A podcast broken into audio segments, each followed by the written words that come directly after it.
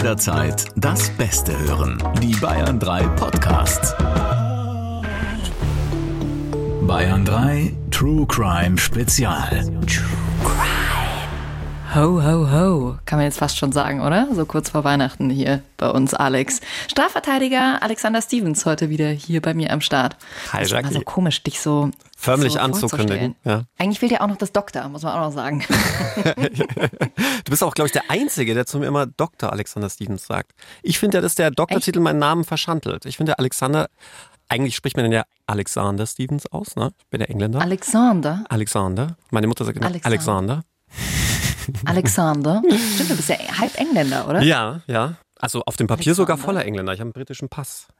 Okay, schau, ich kitzel immer mehr private Details aus Alex raus und mit Sicherheit noch sehr viel mehr, wenn wir dann jetzt äh, ab Februar auf Tour gehen. Ich freue mich so sehr. Danke für eure ganzen Nachrichten. Wirklich nicht nur dieses Lob, das äh, wirklich täglich reinkommt von euch auf dem Bayern 3 Instagram-Kanal, sondern dass auch schon ganz viele Tickets gekauft haben. Ich freue mich so, euch persönlich kennenzulernen. Wir sind in ganz Bayern unterwegs. Ab Februar geht's los und alle Termine von unserer True Crime Tour, der perfekte Mord, findet ihr auch nochmal unter bayern3.de. Freuen wir uns sehr, wenn ihr dann damit dabei seid. Und diese Folge kümmern wir uns wieder um euch. Wir sind ja immer in unseren Staffeln so drin und ein Fall nach dem anderen und es sind so viele Fragen offen geblieben, dass wir gesagt haben, so, okay, nach der letzten Q&A-Folge gibt's jetzt nochmal eine und wir starten gleich mit der allerersten Frage. Da geht's um Vertrauen, Alex. Hast du Angst? Ja. Die Soraya aus Fürth möchte gerne wissen. Lieber Alex, spezialisiert auf Sexualstrafrecht, sprichst du ja mit deinen Mandanten und Mandanten meistens über mega private und oft auch super peinliche Details aus ihrem Privatleben. Also auch Vorlieben oder irgendwelche Praktiken, die viele ja nicht mal mit der besten Freundin besprechen würden. Wie geht das? Wie schaffen es die Leute, sich dir gegenüber zu öffnen oder hast du da einen speziellen Trick? Puh, ähm, einen speziellen Trick in dem Sinne habe ich nicht. Aber ähm, es gehört einfach dazu, dass man Vertrauen schafft, auch eine vertrauensvolle Atmosphäre. Ich lasse die Leute einfach mal reden. Ja, und wenn sie ein paar Dinge erstmal auslassen und weglassen, dann baue ich da auch erstmal nicht nach, sondern man lässt die einfach im Zusammenhang erzählen, das, was sie erzählen wollen. Und irgendwann kommen natürlich entsprechende Nachfragen und wenn dann irgendwie zögerlich reagiert wird, was natürlich total normal ist, ja, wem will man schon da irgendwie seine intimsten sexuellen Präferenzen und was weiß ich nicht alles erzählen, dann äh, versuche ich schon auch darzulegen, dass das Ganze ja äh, sie mir nicht privat erzählen, sondern in meiner Funktion als Anwalt. Und ich kann da auch wirklich Stein und Bein drauf schwören. Das sind jetzt keine Dinge, die man irgendwie mit nach Hause nimmt und dann irgendwie dann äh, zu Hause seinem Freundeskreis erzählt oder so, sondern das bleibt dann auch wirklich in diesen Räumen, in diesen vier Wänden. Und was ich auch immer ganz oft sage, ist, ja, jetzt mache ich den Job einfach elf, zwölf Jahre. Es gibt eigentlich fast nichts, was ich noch nicht gehört habe. Ja, also von dem her ist es jetzt auch nicht so, dass mich das dann irgendwie vom Stuhl hauen würde. Und ich glaube, es ist ja manchmal tatsächlich leichter, einer fremden Person darüber was zu erzählen, als eben seinen engsten Leuten. Weil bei dir weiß man ja, okay, das ist jetzt eigentlich egal, was derjenige von mir denkt, weil dich werde ich ja dann hoffentlich irgendwann eh nicht mehr sehen. Oder? Also es ist wahrscheinlich auch so eine Distanz äh, zwischen euch. Ja, vielleicht ist es auch so, wenn man zum Zahnarzt geht. Das sind Dinge, die sehen halt andere nicht und ähm, es ist dann vielleicht auch ein Stück weit einfacher. Man macht dann die Tür danach wieder zu und wenn man jetzt nicht unbedingt mit dem Zahnarzt befreundet ist, sieht man den ja dann auch nicht mehr und kann es dann auch hinter sich lassen. Also von dem her, ähm, bisher hat es eigentlich immer ganz gut geklappt. Kommen wir zur zweiten Frage von der Billy aus München. Weißt du manchmal, dass jemand schuldig ist, obwohl er oder sie es nicht zugibt? Wie gehst du damit um? Die Frage habe ich ja schon ein paar Mal auch zumindest mittelbar in den Podcasts beantwortet. Ganz ehrlich, ich will es eigentlich gar nicht wissen, weil es mich ja in meiner Verteidigung auch total beschränken würde. Äh, was viele nämlich nicht wissen, ich bin ja als Rechtsanwalt trotzdem Organ der Rechtspflege und darf auch keine Strafvereitelung betreiben. Das heißt, ich kann mich nicht im Plädoyer hinstellen, wenn ich weiß, dass jemand sowas von schuldig ist und sagen, also mein Mandant ist total unschuldig und das beweise ich jetzt dadurch und so und so, ja. Ähm, um es jetzt mal überspitzt darzustellen. Von dem her würde das mich tatsächlich eher etwas hemmen.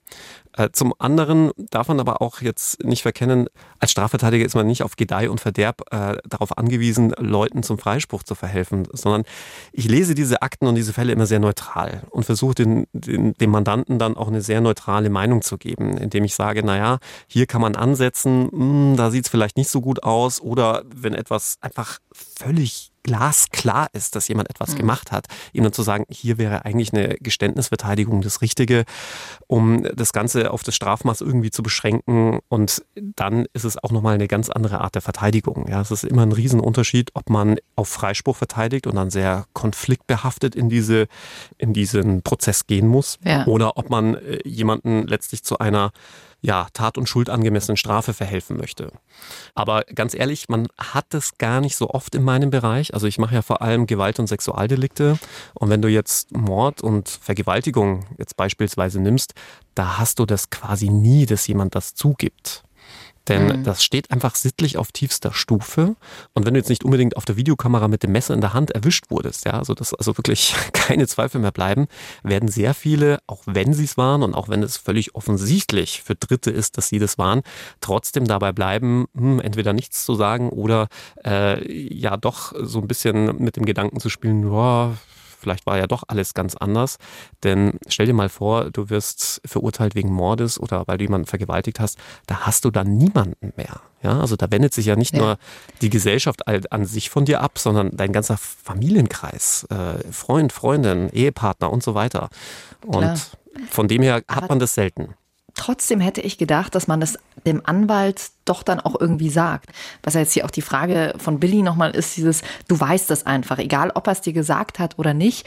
Verändert das irgendwas in dir, dass du, also wenn du jetzt weißt, dass er hat diesen Mord begangen oder er hat dieses Kind missbraucht, was einen ja schon oh, aufwirbelt, ändert das irgendwas? Oder sagst du dann, nee, das ist mein Job und ich bleibe da professionell und also im schlimmsten Fall führt es dazu, dass du dann gar nicht mehr verteidigen kannst. Also wenn du jemanden hast, der jetzt ein Kind sexuell missbraucht hat und auch die entsprechenden Beweise vorliegen und der aber von dir erwartet, dass du hier eine Freispruchverteidigung fährst und dann äh, auch möglicherweise äh, gegen Recht und Gesetz handeln müsstest, ja, indem du zum Beispiel Strafvereitelung mhm. begehst, dann kann ich so ein Mandat gar nicht weiterführen. Das würde ja gar nicht ja. gehen. Also äh, schon, schon aus, wie ich finde, dann ethischen Gesichtspunkten, aber auch aus rechtlichen Gesichtspunkten. Ich würde auch nie so weit gehen.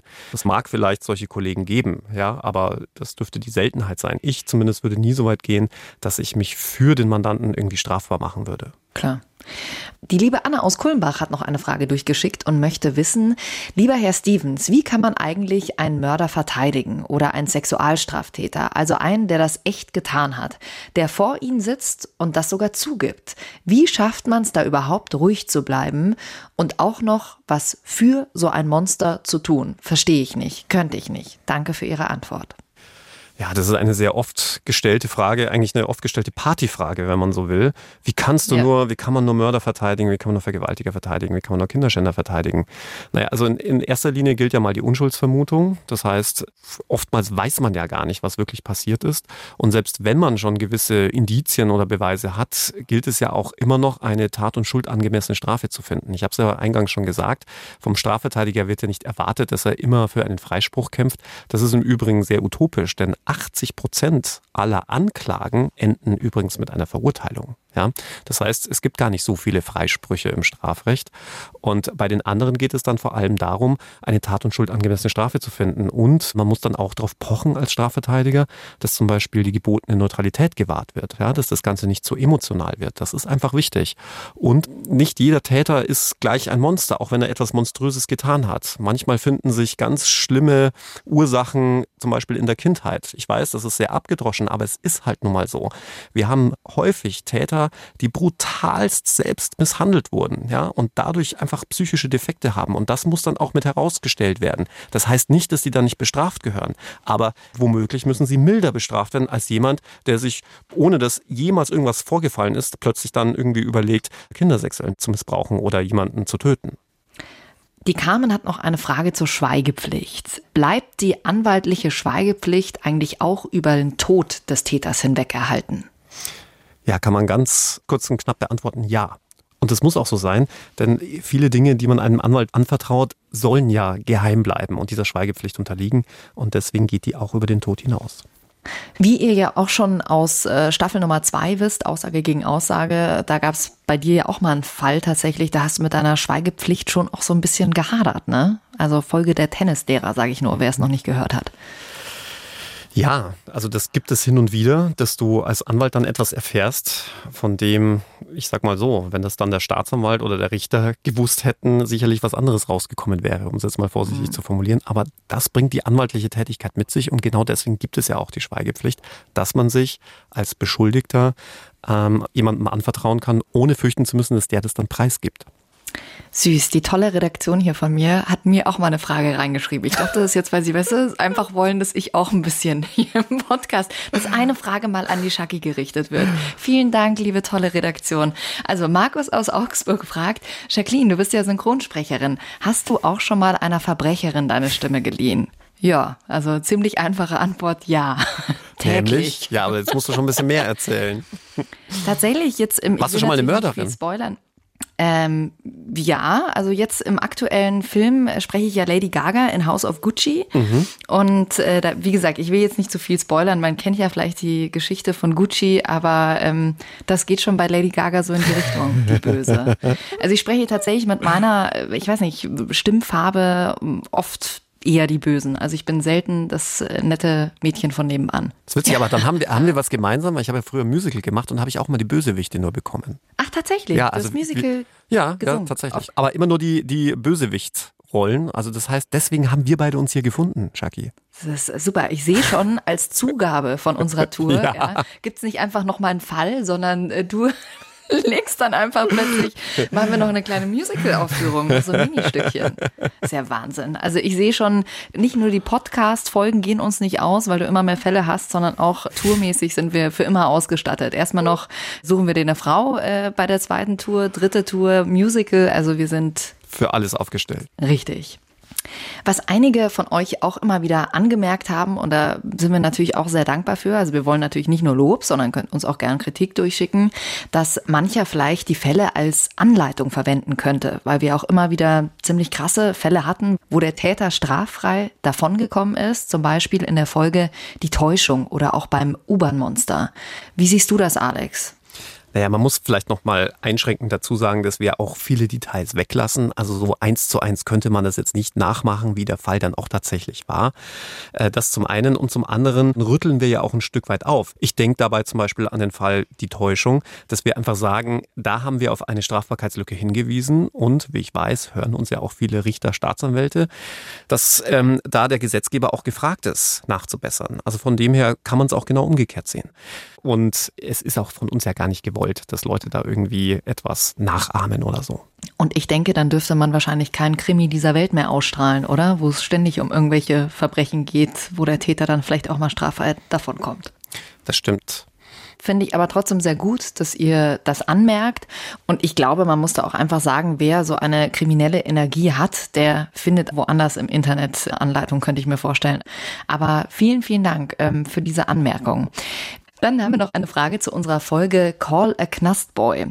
Hallo ihr beiden. In der Folge Call a Knastboy berichtet ihr über das Problem von illegalen Handys im Knast. Könntet ihr mal in Erfahrung bringen, warum man nicht einfach Sensoren im Gefängnis einsetzt? Es ist doch ganz leicht, die Anwesenheit eines Handys zu erkennen. Aber ich denke, da gibt es noch viel bessere Systeme. Damit würde man das Problem doch komplett unterbinden, oder? Danke und ganz liebe Grüße, Max. Ihr macht eine tolle Sendung.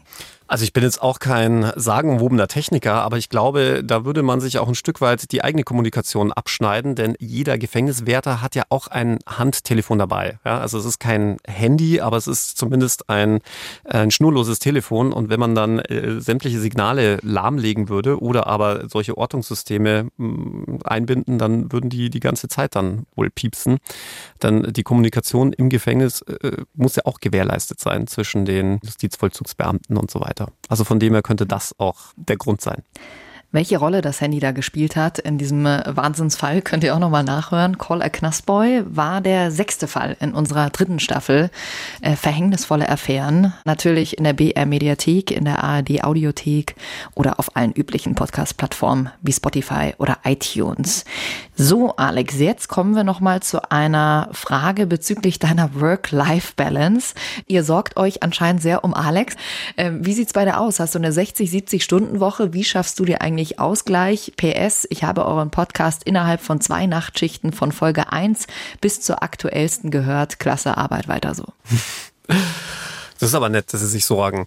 Ja, ich, ich glaube, das Ja. ist doch, das ist doch oft so, wenn man, wenn man etwas macht, was einem Spaß macht, dann ist es egal, ob das jetzt 60, 100 oder auch mehr Stunden in der Woche sind. Ähm, mir macht der Job Spaß und ich finde, die Abwechslung bringt vor allem der Beruf mit sich, dass man einerseits mal vor Gericht ist, dass man dann aber auch mal wieder im Büro ist, aber auch das Bücherschreiben, der Podcast mit dir, alles, was dieser Beruf jetzt eigentlich so mit sich bringt, es macht Spaß und äh, deswegen ähm, ist für mich Hobby, Freizeit gleichzeitig Beruf und umgekehrt. Du machst ja schon auch so, äh, man sieht dich immer wieder auf deinem Instagram-Account malen oder Klavier spielen, äh, joggen gehen. Also du hast schon auch noch Freizeit.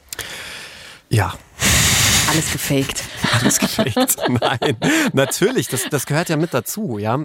Und selbst wenn man auch mal 100 Stunden in der Woche in den Beruf investiert, wenn er einem richtig Spaß macht, dann ist es trotzdem noch eine Work-Life-Balance. Und ja, ich mache auch noch andere Dinge, ja. Ich mal hin und wieder, ich spiele Klavier, singen tue ich auch. Es äh, gibt auch noch ein bisschen Sport und ich habe auch noch ein Faible für schnelle Autos. Also ihr müsst euch keine Sorgen machen. Finn hat uns auch noch über Instagram geschrieben. Hallo ihr Lieben, euer Podcast ist einfach der beste. Würdest du, Alex, wenn du noch mal jung wärst, noch mal Jura studieren? Oh Gott, das ist, glaube ich, die schlimmste Frage. Ähm, würde ich wirklich nochmal Jura studieren? Ich meine, es hat ja auch seine Schattenseiten, da haben wir auch schon drüber gesprochen. Ähm, ja, ich würde es nochmal studieren, wenn ich das Wissen von jetzt hätte. Dann würde ich nämlich ganz anders studieren. Viel, ich glaube auch viel äh, komprimierter und schneller, weil man ja dann schon weiß, auf was es ankäme. Dann schon, aber ansonsten glaube ich nicht. Wie lange hast du denn gebraucht insgesamt? Klingt so, als äh, hättest du 30 Jahre dafür gebraucht. Also mit der Promotion waren es fast 15 Jahre. Aber man muss dazu sagen, dass die Promotion bei mir relativ lang gedauert hat. Ich habe sie auch neben dem Job gemacht. Also das allein hat sieben Jahre gedauert. Aber bis das Jurastudium, es dauert halt auch leider lang. Ja, du hast ja das Studium an für sich und dann musst du ja auch noch das Referendariat machen. Das heißt also so wirklich so unter sieben, acht Jahre ist es eigentlich kaum machbar. Und ähm, wenn du dann noch promovieren willst, dann dauert es wirklich lang.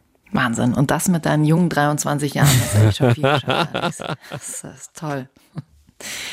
Letzte Frage kommt von der Leonie aus der Nähe von Nürnberg. Ich studiere Jura, schreibt sie, bin aber noch nicht ganz sicher, ob das wirklich das Richtige für mich ist. Alex, ab wann hast du gemerkt, dass es deine Berufung ist? Ich glaube, so wirklich gemerkt habe ich das, als ich mein Praktikum bei der Staatsanwaltschaft gemacht habe. Da habe ich gemerkt, ich will auf jeden Fall Strafrecht machen. Damals wollte ich auch noch unbedingt Staatsanwalt werden und äh, dann aber auch im Referendariat, wenn man wirklich dann mit dem, was man dann gelernt hat, also man hat ja nur blanke Theorie gelernt im Studium, wenn man das dann plötzlich anwendet und auf die Menschen losgelassen wird, ich glaube, das war so der Moment. auf die Menschen losgelassen wird. Ja, und wie das so war, als du auf die Menschheit losgelassen wurdest, das erfahren wir in Staffel Nummer 5. Freue ich mich schon sehr drauf. Also nächstes Jahr geht's weiter und bis dahin freuen wir uns natürlich total, wenn ihr uns eine 5-Sterne-Bewertung dalasst, abonniert unseren Podcast und ja, dann wünschen wir euch jetzt eine schöne Weihnachtszeit. Wie feierst du Weihnachten? Du, bei mir ist es ganz schön, weil ich ja Engländer bin, feiere ich mit meiner Mutter am 25. Die feiern nämlich am 25. den Heiligen Abend und mit meinem Vater den Heiligen Abend am 24. Das heißt, ich werde auch zweimal beschenkt. Sind wir alle gerade ein bisschen neidisch, ne? Aber schönste Geschenk hast du auch schon, Alex. Du darfst mit mir auf Tour gehen und darfst alle unsere tollen äh, Podcast-Hörer, euch kennenlernen. Brauchst auch gar nichts mehr. Keine Widerrede, absolut.